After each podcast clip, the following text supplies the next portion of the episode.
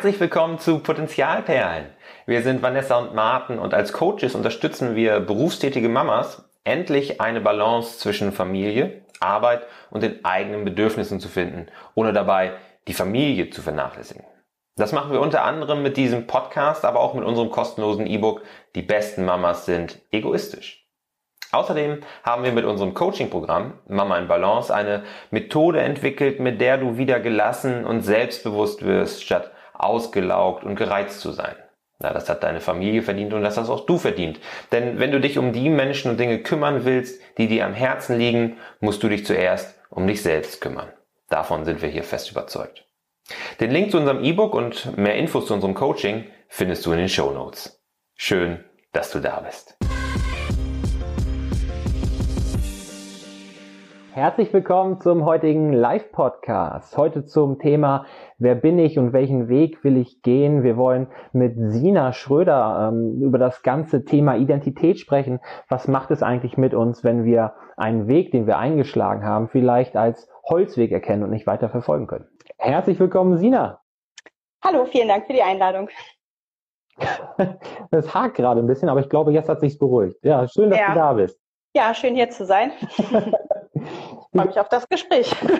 Ja, wir haben gerade im Vorgespräch schon einige meiner brennenden Fragen geklärt, und zwar, äh, wie es eurem Huhn Miss Marple geht, ähm, die ja wohl leider gepickt wird. Da soll es heute nicht drum gehen. Heute soll es äh, mehr darum gehen, über, um deinen Werdegang, ja, was auch deine Geschichte ist, mhm. ähm, weil viele von uns ja einen Weg für sich im Leben sehen, hoffentlich, oder Probleme damit haben, ihren Weg zu erkennen. Und nicht selten aber feststellen, dass dieser Weg nicht der richtige war. So, und ähm, du bist Diplom-Theologin, hast dann aber irgendwann mhm, aufgrund genau. von Glaubenszweifeln festgestellt, das ist es irgendwie nicht so. Magst du dazu mal ein bisschen was erzählen und dich kurz vorstellen? Ja, hallo, ich bin Sina, ich bin 37 Jahre alt, Mutter von vier Kindern und ich bin gelernte Diplom-Theologin. Ich ähm, hatte ursprünglich mal das große Ziel, Pastorin zu werden das ist eigentlich so meine Vision gewesen, seit ich schon ganz jung war. Ich glaube schon mit 14 Jahren, da hat hm. am Ende der achten Klasse unser Lehrer gefragt, was wollt ihr werden? Und äh, wir saßen in vier Reihen hintereinander und ich war die allerletzte. Und er sagte dann so zum Ende des Schuljahres, sag doch mal, was ihr werden wollt. Ja. Und ich war als letzte dran, saß, saß in der letzten Reihe und sagte dann, ich werde Pastorin. Und 25 Augenpaare sahen geschockt nach hinten und dachten, was? Das ähm, war auch wie, wie, war wie so eine Eingebung für mich in dem Moment. Also ich äh, hatte da gerade frisch so äh, in unsere Kirchengemeinde gefunden und fand das ganz toll und brannte für Jugendarbeit und hatte so irgendwie viel Kraft aus dem Glauben gezogen und habe gedacht, Mensch, das ist, das ist, das könnte dein Weg sein. War aber selbst ein bisschen überrascht, dass ich das dann so mit Sicherheit sagte. Aber von dem Moment an hat mich eigentlich so dieser Traum, Pastorin zu werden, nicht, nicht wieder losgelassen. Ähm, und mit Anfang 20 bin ich dann tatsächlich auch in das Studium gestartet. Ich habe mich immer mal wieder gefragt, ob es nicht doch irgendwas anderes mhm. sein soll. Aber das ist so der Wunsch gewesen, der sich so am stärksten festgesetzt hat bei mir. Mein Vater sagte immer, wer doch Zahnärztin. Deswegen denkt, nimmt man auch andere Perspektiven noch mit in den Blick und denkt, ist es das wirklich, weil ja. meine Eltern ein bisschen zweifelnd waren. Aber das kristallisierte sich dann doch heraus, dass das mein Weg werden würde. Und obwohl ich jetzt nicht Pastorin geworden bin, muss ich sagen, dass dieser Weg trotzdem sein Gutes hatte. Ich habe ja auf diesem Weg zum Beispiel meinen Mann kennengelernt. Deswegen, mhm. wenn ich äh, Anfang 20 nicht, nicht erstmal diesem Impuls gefolgt wäre, wären viele andere gute Dinge in meinem Leben gar nicht passiert. Von daher hadere ich nicht damit, obwohl es das dann letztendlich nicht geworden ist. Das ist schon spannend, wo man solche Ideen dann auch her hat. Ne? So als ich ganz klein war, ich wollte immer Tierarzt werden.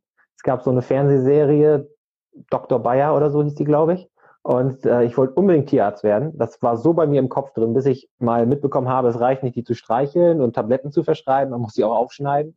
Und ich kann kein Blut sehen. Das ist eine ganz schlechte Kombination. und ähm, dann wollte ich lange Zeit Jurist werden und hatte dann ähm, festgestellt in einem Praktikum, das ist gar nichts für mich. Das war Gold wert, das Praktikum. Letztendlich hat mich davon abgehalten, das zu mhm. studieren.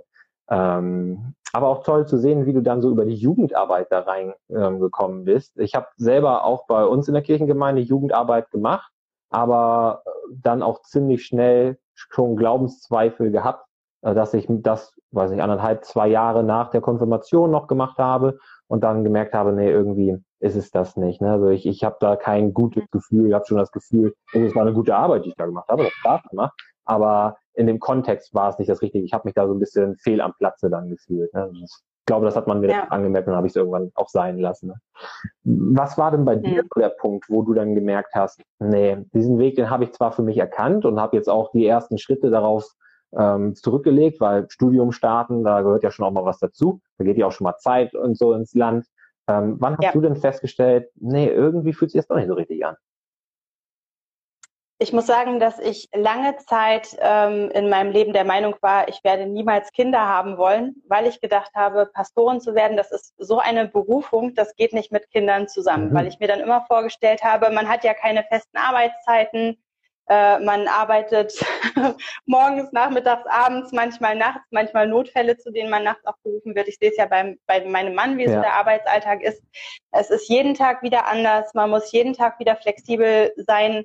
Da habe ich gedacht, Mensch, da reicht ja noch nicht mal ein Kindergarten und eine Tagesmutter. Da müsste man ja auch noch jemanden, der, der spontan einspringen kann, wenn was außer der Reihe ist. Und dann habe ich immer gedacht, ähm, du wirst Pastorin, aber niemals Mama, weil ich gedacht habe, so wie ich gerne Mama sein würde, das mhm. könnte ich nicht mit diesem Beruf zusammen.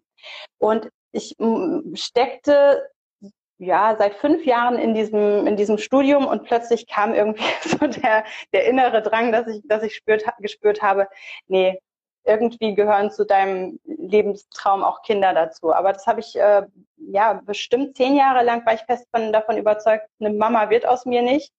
Und dann war aber dieses, ähm, dieser innere Drang, diesen Schritt zu gehen oder dieses Wagnis einzugehen mit meinem Mann, war so stark, dass ich wusste, das, das wagen wir jetzt, ohne zu wissen, wie es dann nachher genau laufen ja. wird. Und ähm, das war für mich ein ganz großer Schritt, weil ich mir sehr sicher war, ich, ich sehe das so sortiert vor mir, wie es läuft, aber dann war da so ein starker innerer Impuls und dem bin ich dann gefolgt, ohne zu wissen, was macht das denn mit meinem Berufswunsch.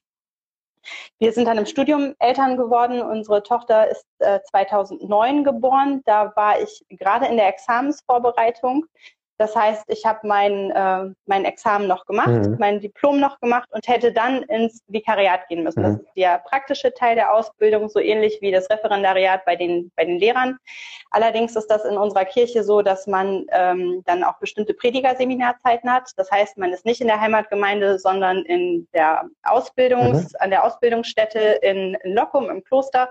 Und in diesen Zeiten hätte ich entweder dann meine Tochter beim Papa lassen müssen oder ich hätte sie mitnehmen müssen und hätte dann da aber einfach auch die, die Kinderbetreuung, die da angeboten worden wäre, in Anspruch nehmen müssen, ohne mir das ja. aussuchen zu können. Und ähm, da war dann für mich der, der Impuls ganz stark, nee, das kannst du nicht. Du möchtest da deine Tochter nicht drunter leiden lassen, dass du diesen Ausbildungsweg gehst. Und ähm, habe dann für mich die Entscheidung getroffen, ich belasse es erstmal dabei, ein Diplom zu haben werde jetzt erstmal Mama, fokussiere mich jetzt erstmal auf die Familienplanung, ohne zu wissen, was danach so beruflich aus mir wird. Und ähm, ja, dann das auch erstmal so auf die lange Bank zu schieben und zu sagen, das muss ich jetzt nicht entscheiden. Ähm, vielleicht wird irgendwann die möglich, sich mir die Möglichkeit eröffnen, doch noch irgendeinen Job in der Kirche ausüben zu können, ohne dass ich ordiniert bin. Aber das war dann auch erstmal ein Wagnis, dass ich eingegangen bin und gesagt habe, nee, ich lasse die praktische Ausbildung, damit werde ich nicht mehr verbeamtet, damit werde ich nicht mehr Pastorin, damit war mein, mein Studium aber auch irgendwie so ein bisschen hinfällig, weil was macht man mit einem Theologiediplom? Da bot sich dann auch nichts anderes an und da habe ich gedacht, okay, ich äh, wage das mal, das Leben auf mich zukommen zu lassen. Also war es eigentlich gar nicht so sehr ein Glaubenszweifel, sondern eher der Zweifel, ob das Modell also ob, ob die, die, das Ideal, das du von der, dir als Mama und von dir als Pastorin gehabt hättest, ob das zusammenpassen würde. Es sind später dann auch Glaubenszweifel mit dazugekommen. Mhm. Für mich ist ein ganz großer Turning Point auch in meiner Glaubensbiografie gewesen, die Hochzeit unseres ähm, Trauzeugen. Der gab nämlich irgendwann die äh, Verlobung mit einem Mann bekannt. Mhm. Und ist, ich, war, ich war extrem schockiert, das ist unser Trauzeuge gewesen. Mit dem habe ich zusammengewohnt über mehrere Jahre und ich wusste nicht, dass der einen Partner hat. Der hat seine Homosexualität, seine, seine Liebe zu einem Mann lange, lange Jahre verdeckt gehalten und für sich behalten, einfach weil er wusste, dass in den christlichen Kreisen, in denen wir uns bewegten, in den konservativen Kreisen, dass da Vorbehalte sind. Und wir hatten in unserem Studentenjahrgang eine, einen WhatsApp-Chat, eine WhatsApp-Gruppe. Und da hat er dann irgendwann tatsächlich seinen Mut zusammengenommen und hat gesagt, ich werde meinen Verlobten heiraten. Und es gab vereinzelt Glückwünsche, aber für mich schockierenderweise auch ganz viele Rückmeldungen, die sagten, du weißt, wir können uns nicht für dich freuen. Ähm, du weißt, dass wir diese Lebensentscheidung für falsch halten. Und ich muss sagen, in mir ist da ganz, ganz viel zerbrochen. Ja. Ähm, zu, zu, merken, dass, ähm, ja, dass, dass, die, dass in der Kirche Liebe gepredigt wird, aber dann so eine Reaktion kommt. Und ich wusste ja, der war, der war mir ganz nahestehend. Mhm. Ich, und ich habe gedacht, das ist krass, dass der mir das nie erzählt hat, obwohl er unser Trauzeuge war. Was, was muss der belastet gewesen sein in all diesen Jahren? Und dann nimmt jemand seinen Mut zusammen und sagt dass ich liebe einen Mann und die Leute reagieren so. Und ich muss sagen, das war so ein Moment, wo ich gedacht habe, nee, also für, für den Verein ähm, für den Verein möchte ich irgendwie auch gar nicht mehr arbeiten. Natürlich ist das in der Kirche nicht so, dass es überall so ist. Das, ja. darf, man, das darf man nicht vergessen. Es ist viel, viel, viel, viel offener geworden. Es gibt ganz tolle ähm, Ström, feministische Strömungen, auch, äh, auch in der evangelischen Theologie. Das darf man überhaupt nicht über einen Kamm scheren. Aber ich war so ein bisschen erschrocken und habe gedacht, naja, vielleicht kannst du deinen, deinen Glauben auch weiterhin leben, ohne dich so für die mit der Institution Kirche zu identifizieren. Und da war für mich dann der Punkt, wo ich gedacht habe, nee, für die Kirche möchte ich eigentlich auch nicht mehr arbeiten. Bis dahin hätte ich es mir auch ganz gut vorstellen mhm. können, vielleicht irgendwie so mal als Springerin oder Aushilfe zu arbeiten, irgendwie in den Gemeinden. Aber das war so ein Moment, wo ich dachte, nee, das, das ist nicht meine Vorstellung von Nächstenliebe. Ja, ja ich glaube, das ist auch ein Punkt, an dem sich viele ähm, von der Kirche entfernen. Viele vormals Gläubige oder jüngere Leute, die einfach das nicht mehr ganz so konservativ sehen, vielleicht äh, wie unsere Eltern ja. oder Großelterngeneration das noch gesehen hat und sagen, das passt doch nicht, was soll das denn? Ne? Wir leben doch nicht mehr im Mittelalter. So, warum wird das teilweise ja auch noch wirklich ähm, homophob ja auch gepredigt? Gab es ja in Bremen den Fall. So, ja. Ähm, ja. dass das da ja echt krasse, krasse und, und ähm, sogar verurteilte Predigten jetzt ja mittlerweile gab. Ne? So, und ähm, ich glaube, mhm. dass da bei vielen Leuten der Punkt erreicht ist, wo die sagen, da entferne ich mich von der Kirche. Ne? Ähm, oder die Kirche hat sich ja. viel zu weit von uns entfernt. Von den Gläubigen, weil du ja selber sagst, vielleicht kann ich meinen Glauben auch auf andere Art und Weise leben ähm, und brauche dafür gar nicht die Instu Institution, ne? sondern kann meinen Glauben eben auch so irgendwie ja, mit mir vereinbaren und ausmachen. Ich muss sagen, dass mir vor allem der moralische Perfektionismus ganz arg auf die Nerven geht, in jeglicher Hinsicht. Auch, ähm, auch in der katholischen Kirche, was so der Umgang mit Ehescheidung zum Beispiel angeht. Das sind alles so Dinge, wo ich ja. das Gefühl habe, dass, dass, dass Menschen einander gar nicht mehr richtig sehen, weil das ist einfach menschlich, dass wir, dass wir fehlerhaft sind. Jeder hat irgendwo seine Päckchen, seine Schuld, ähm, die, die Dinge, wo er Scheiße gebaut hat im Leben, jeder. Ja. Ne? Und wir, wir präsentieren uns Fassaden, was da im Inneren der Menschen abläuft, wie, wie ähm, zerrüttet Ehen sind, wie, wie, wie, wie Eltern vielleicht mit ihren Kindern umgehen und nach außen dann alles perfekt präsentieren, das wissen wir ja mhm. gar nicht. Und ich empfinde das als ganz, ganz große Heuchelei, alles so mit Moralin anzupinseln und, äh, und perfekte und den perfekten christlich tollen Menschen zu erwarten, weil es, niemand, niemand ist perfekt. Nee. Und je mehr verurteilt wird, desto stärker habe ich so das Gefühl, die Leute, ähm, die schämen sich für ihre eigenen dunklen Seiten. Und ähm, das ist, da ist für mich auch ganz viel, ich spüre da ganz viel Unaufrichtigkeit, muss ich sagen. Und ähm, habe auch das Gefühl, äh, das geht sehr an den, an den eigentlichen Basics vorbei. Wenn ich, wenn ich in der Bibel von Jesus lese, habe ich immer das Gefühl, das ist einer, der hat sich gerade mit denen abgegeben, wo, wo die Leute gesagt haben, ist nicht wahr. Ja. Der, was, was, was, was, was, was gibt er sich mit dem Abschaum ab? Ne? Und ich glaube, ähm, davon hat sich Kirche ganz weit entfernt von, von diesem von diesem ersten, der sozusagen gesagt hat, ja, die, die, wir bilden die Liebe darin ab, dass wir wirklich bedingungslos bei den Menschen sind, egal was sie in, in ihrem Leben für Scheiße gebaut haben. Ja. Ne? Da zeigt sich, da zeigt sich Menschenliebe. Ne? Und ja, da, das habe ich in der Kirche nicht mehr so richtig gefunden. Da stelle ich mir vor, dass das natürlich auch, du hast gesagt, in dir ist was zerbrochen und das ist ein schönes Bild an der Stelle, ne? weil du hattest achte Klasse bis Mitte 20 ähm, auf jeden Fall noch gedacht, ja, entweder, also mein Glauben in die Kirche ist auf jeden Fall so, dass ich damit auch noch arbeiten möchte, ne? also oder für die Kirche auch arbeiten möchte. Und dann kam der Punkt, wo du gesagt hast, nee, für den Verein, wie du es gesagt hast, äh, möchte ich tatsächlich nicht mhm. mehr arbeiten. Das war also ja sehr lange Zeit ein sehr großer Teil der Identität. Ne? Also dass du hast Kirche, Richtig. du hast den Glauben, du hast die Theologie einfach als etwas von dir begriffen und angesehen.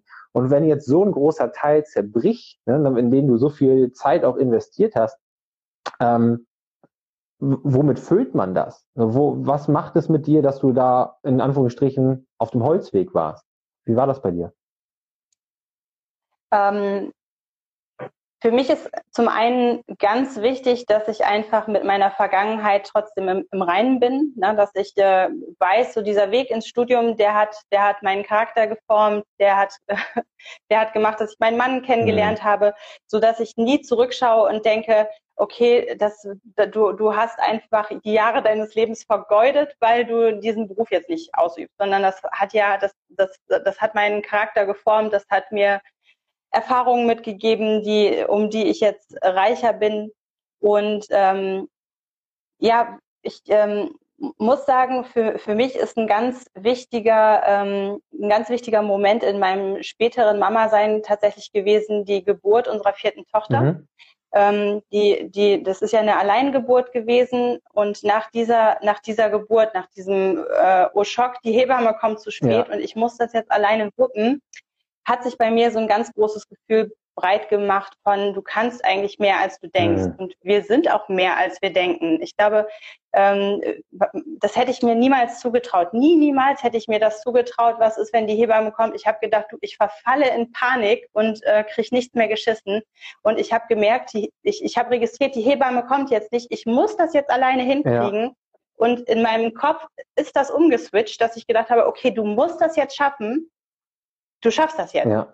Und äh, ich habe gemerkt, dass dieses, dieser Entschluss, ich muss jetzt in meiner ganzen Kraft sein, ich muss jetzt alles abrufen, was ich, was ich gelesen habe, ich muss mich jetzt konzentrieren auf die Sache, das hat richtig viel Kraft in mir freigesetzt. Und das, dieses Erlebnis war für mich wie so eine Initialzündung, zu sagen, ähm, du hast viel mehr Potenzial, als du abrufst. Du hast, du, du hast viel mehr Optimismus in dir, als du abrufst. Also wie, wie oft ich gedacht habe, ach, das kann ich nicht und ich weiß auch nicht und äh, keine Ahnung, ob ich das zu Ende bringe, keine Ahnung, ob ich das schaffe, keine Ahnung, ob ich da gut für bin oder sowas.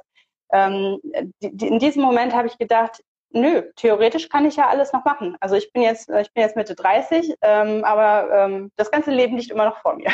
Ja, das ist es, ne? Also, also die, ja. diese innere Stärke, der wir uns häufig gar nicht bewusst sind, weil die uns auch so ab, abtrainiert oder ähm, wurde, ja. ne? oder gar nicht erst anerzogen wurde, da auch mal irgendwie die Finger nach auszustrecken und zu gucken, Mensch, da ist noch so viel mehr, ne? Das ist ja auch ein Grund, mhm. warum viele berufstätige Mamas dann zu uns kommen in unser Coaching, in dem es ja um Gelassenheit und innere Stärke geht, ne? weil viele trauen sich auch einfach nicht das zu, was sie könnten, wenn sie wollten oder wenn sie wüssten, dass sie können.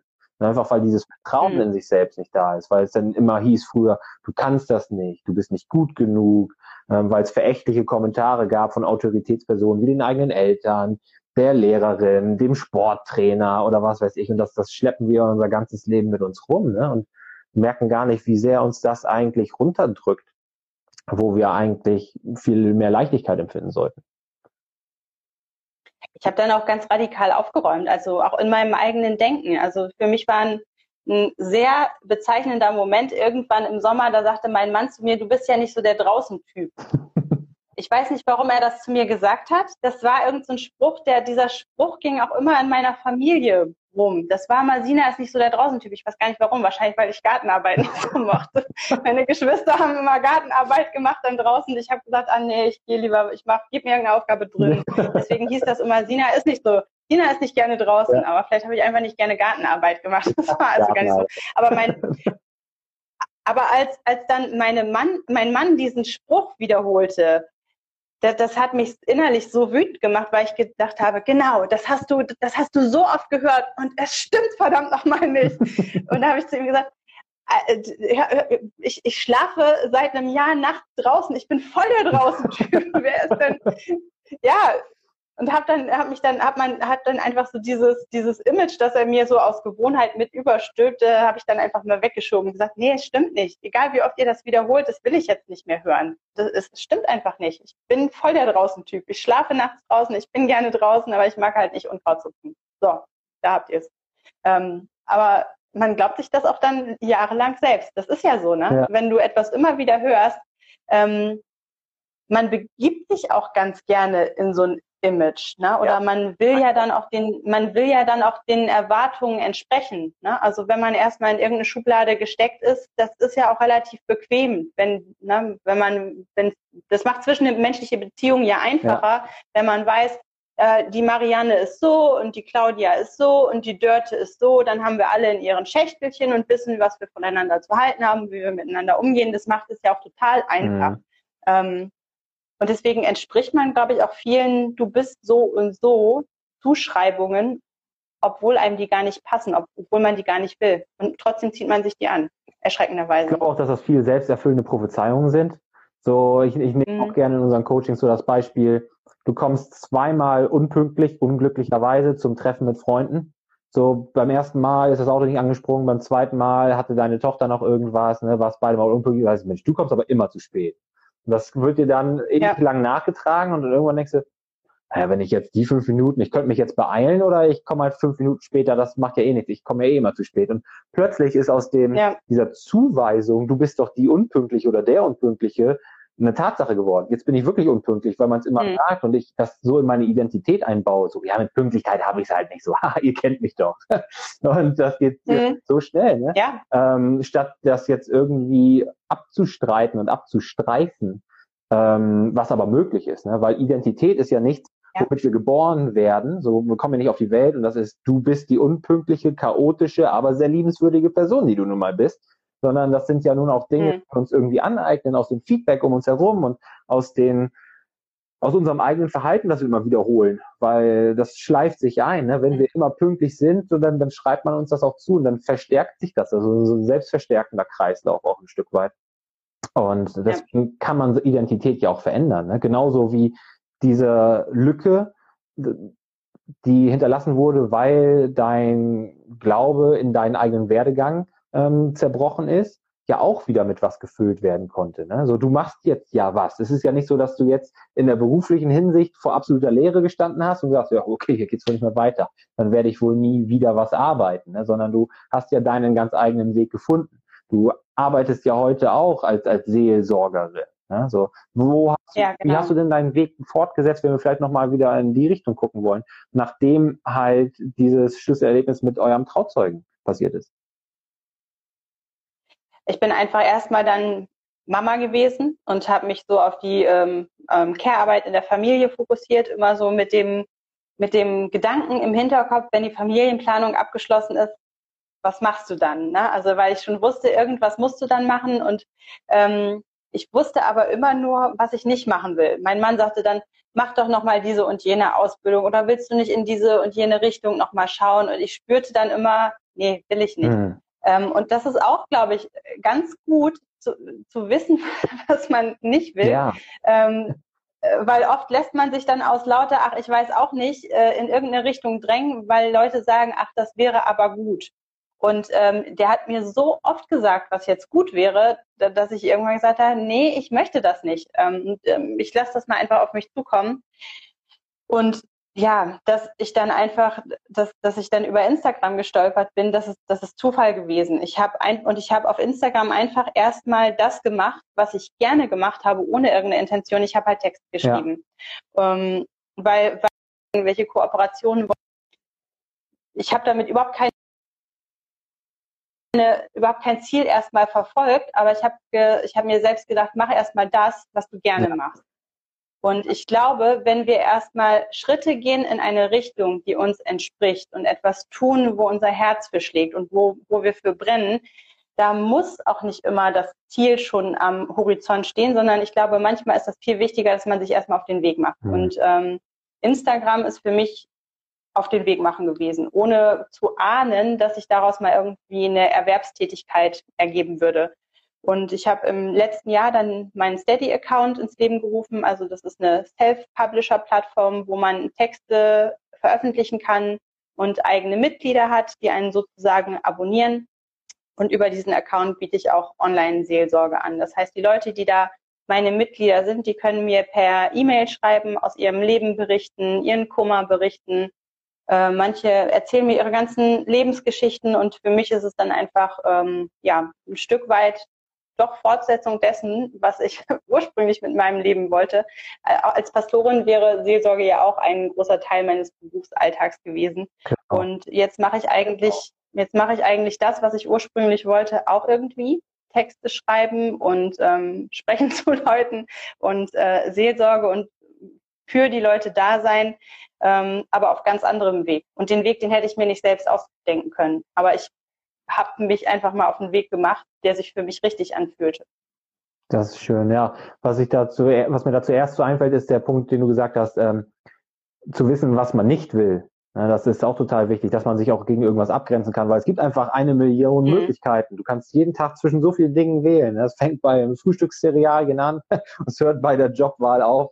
So, du hast ja alle Möglichkeiten heutzutage und das überfordert auch. Ne? Als ich also mein Studium ging und ich mir so einen Studienkatalog angeguckt habe, was es da alles gibt, ne? von A wie Abfallwirtschaft bis Z wie Zoologie oder so, und da findet man das Richtige. Mhm. Und die Tatsache, dass ich dann festgestellt habe, dass ich kein Jura studieren will, was ich jahrelang glaubte, studieren zu wollen, war mhm. auch total erleichtert, ne? zu wissen, okay, das ist es schon mal nicht. Gut, jetzt habe ich immer noch eine ganze Reihe Möglichkeiten, aber ich weiß schon mal, Jura wäre es nicht. Ne? Und auch äh, späteren mhm. Verlauf, ich habe zwei Studiengänge, zwei Bachelorabschlüsse, mit denen ich beiden heute nicht mehr arbeite. So, das eine ist BWL, das andere mhm. Wirtschaftsingenieurwesen für Lebensmittelproduktion. so, das ja. erstmal auf den Weg gemacht und äh, wie du schon gesagt hast, und die Erfahrung daraus mitgenommen, weil das war alles nicht umsonst ähm, oder vergeblich, weil man ja auch mal was mitnimmt. Ne? Und das zweite ist, wie du schon gesagt hast, dass du deine ursprüngliche Idee oder deine Arbeit oder das, was du gerne machen wolltest, jetzt auf anderem Wege fortführst. Es ist auch so schön zu sehen, dass man das gleiche Bedürfnis oder die gleiche Leidenschaft, die man vielleicht hat, auch auf so ganz viele verschiedene Arten stillen kann. Das eine wäre jetzt ja. das Predigen gewesen von der Kanzel zur Gemeinde, die Seelsorge in der Gemeinde und das andere ist jetzt die Seelsorge auf deinem Steady-Account, ne? Äh, mit deinen mhm. Mitgliedern. Das äh, ist total schön zu sehen, dass es halt viel mehr als nur den einen Weg häufig gibt, den wir da zur Auswahl haben ja, es ist einfach so, es, und ich finde es auch einfach so befreiend, äh, ich, dass man nicht bleiben muss, was man ist, ja. sondern äh, ja, dass, dass, dass einem mit, mit Anfang 20, da habe ich meinen gesamten Besitz in meinen alten VW Golf gepackt und hatte das Gefühl, du kannst jetzt hingehen, wo immer du hin möchtest. Mhm. Ich bin natürlich dann bei meinem Studienort und in meiner Studentenwege gelandet, wie geplant. Aber so, ich erinnere mich an dieses Gefühl, ähm, Alter, dir steht jetzt die Welt offen, du hast dein Abitur gemacht und jetzt kannst du alles entscheiden. Ja. Ne? Und dann fängt man das Studium an und dann denkt man, ja, okay, jetzt hast du dich entschieden, aber das stimmt halt gar nicht. Ne? Dieses, dieses, Mann, die Welt steht dir offen, du kannst, du kannst alles entscheiden, das hört ja nicht auf mit 30 oder mit 40. Ne? Genau. Also theoretisch kann ich, kann ich das immer noch. Ich, ich bin ja noch derselbe Mensch wie damals. Ähm, und wenn man sich so ein bisschen frei macht von diesen ganzen Zuschreibung und Festschreibung und freimacht von diesen Du bist und den Erwartungen, die an einen herangetragen wird. Und dann merkt man sehr schnell, nö, ich, ich muss nicht bleiben, wer ich gestern gewesen bin. Ich, ich, kann mich ganz, ich kann mich ganz neu erfinden. Ich muss nicht mal charakterlich dieselbe bleiben, die ich gestern war. Na, also viele Menschen, die leiden so sehr an dem, ich, ich bin aber so und ich, ich habe schon wieder so, also ich bin, bin total festgefahren in meiner in meiner Traurigkeit oder in meiner Unzufriedenheit mhm. und immer wieder bin ich so und so. Und ähm, ja, da vergisst man einfach auch, wie sehr man so mit, mit seiner eigenen Persönlichkeit aber auch arbeiten kann. Also wie viel, wie viel Potenzial man eigentlich doch in seiner eigenen, in seinem eigenen Charakter hat. Ja, das ist schön, wie du das sagst, weil das ist auch der Grund für unseren Namen. Ne? Potenzialperlen ist tatsächlich die Idee, dass jeder in sich schlummernde Potenzialperlen hat, nachdem man bloß tauchen muss und dafür muss man ins kalte Wasser springen häufig. Ne?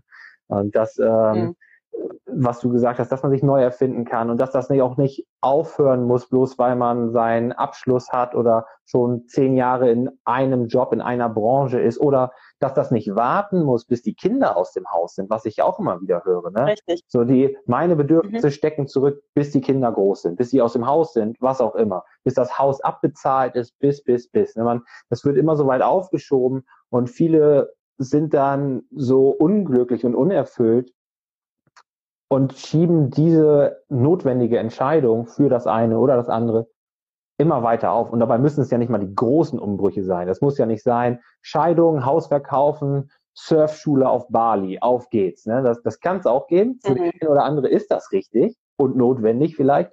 Aber für viele können schon so kleine Dinge sein. Einfach mal wieder dem Körper das geben, was er braucht. Ne? Statt so unter mhm. Druck zu sein, dass man ähm, nur noch schlecht isst, schlecht schläft, sich nicht bewegt. Also für manche reichen schon mhm. kleine Veränderungen, um aus dieser Rolle, ich bin halt die Unfitte oder so auszubrechen, die einen so zurückhält, weil ja Körper und Geist auch einfach so stark ja. miteinander verknüpft sind. Ne? Ja, viele fragen dann immer wieder, was soll ich denn machen?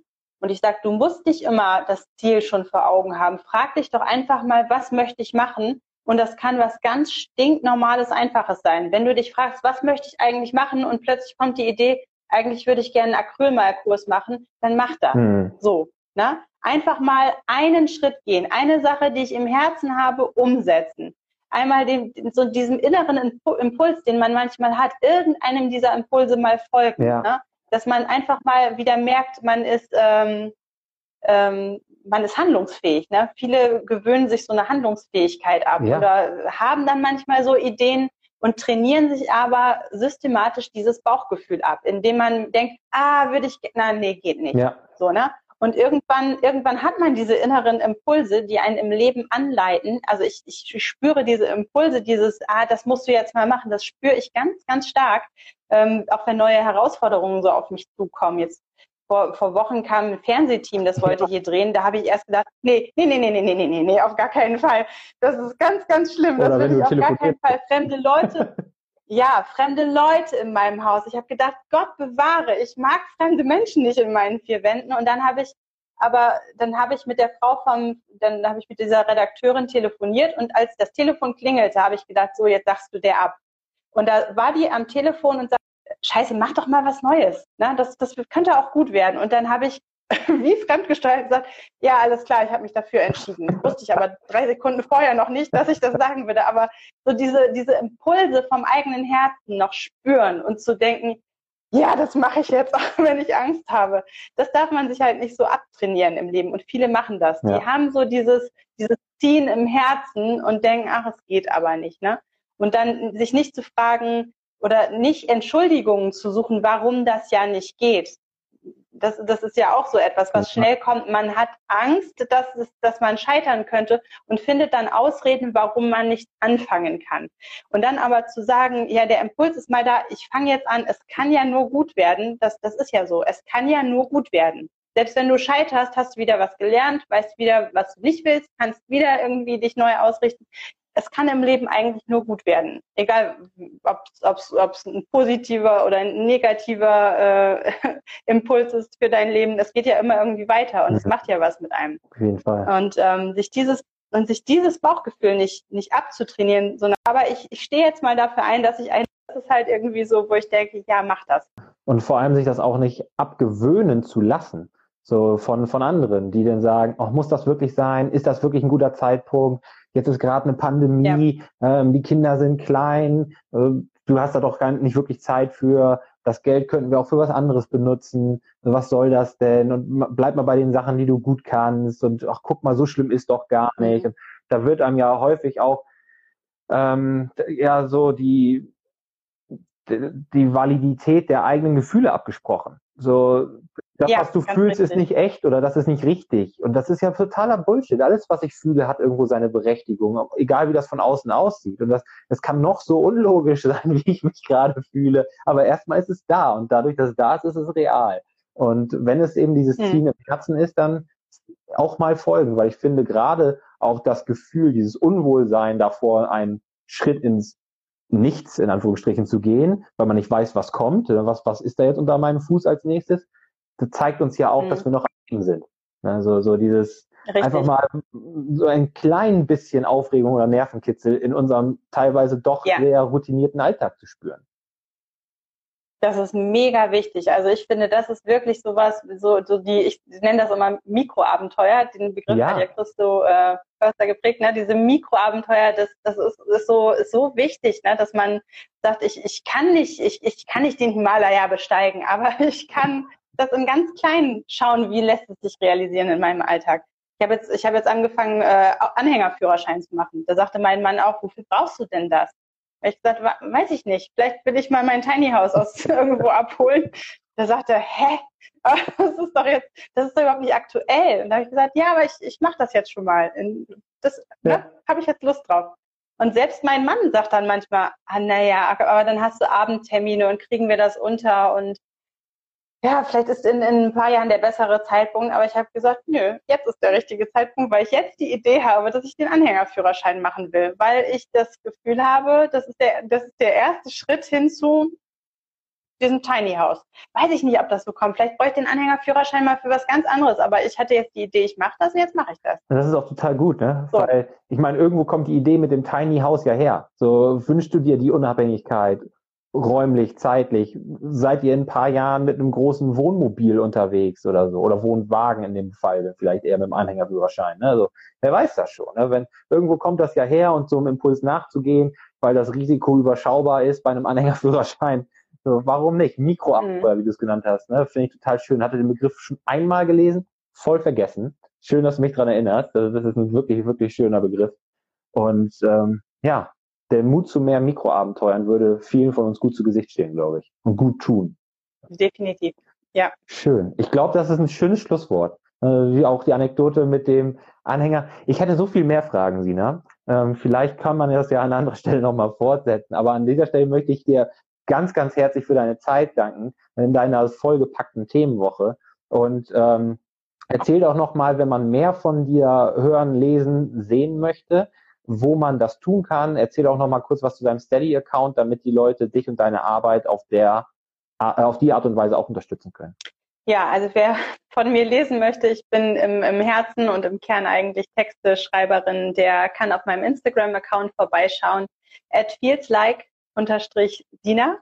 Ähm, Freue mich immer, wenn, wenn Leute mich sehr gut. Du bist gerade ein bisschen abgehackt gewesen, aber ich glaube, das, das ging, äh, ich glaube, das ist angekommen. Also At Feels Like Sina ist der Instagram-Account und da ist auch dein Steady-Account verlinkt, ne? dass man da eben die ex genau. exklusiven Inhalte sich auch durchlesen kann, deine Texte, deine wöchentliche Kolumne, den Zugriff auf die, genau. äh, auf die ähm, Seelsorge. Ähm, Variante, die mhm. es da gibt, ne, dass man da auch alles findet, was man von dir sucht. Schön. Genau. Sehr schön. Dann haben wir, glaube ich, alles, Sina. Ich bedanke mich nochmal ganz herzlich für mhm. die Zeit und vielleicht sehen oder hören wir uns ja ganz bald mal wieder. Würde mich freuen. Ja, sehr gerne. Vielen Dank für das nette Gespräch. Mach's gut, Sina. Schönen Nachmittag. Viele Grüße auch an deinen Mann und deine Tschüss. Familie. Ciao. So, das war der Live-Podcast von Instagram. Wenn dir gefallen hat, was du gehört hast, dann vergiss nicht, unseren Podcast hier zu abonnieren, wo du gerade diesen Podcast hörst. Vergiss auch nicht, uns auf Instagram zu folgen. Den Link dazu findest du hier in den Show Notes, um auch beim nächsten Live-Podcast live dabei sein zu können. Wenn du Interesse an unserem Coaching hast, um die Doppelbelastung zwischen Familie und Beruf besser zu managen, damit du dich nicht selber verlierst, findest du auch in den Show Notes den Link zu mehr Infos zu unserem Coaching Mama in Balance, gelassen und selbstbewusst. So oder so freuen wir uns drauf, mehr von dir zu hören und dich kennenzulernen. Also, bis dahin, sei dein Selbst best immer.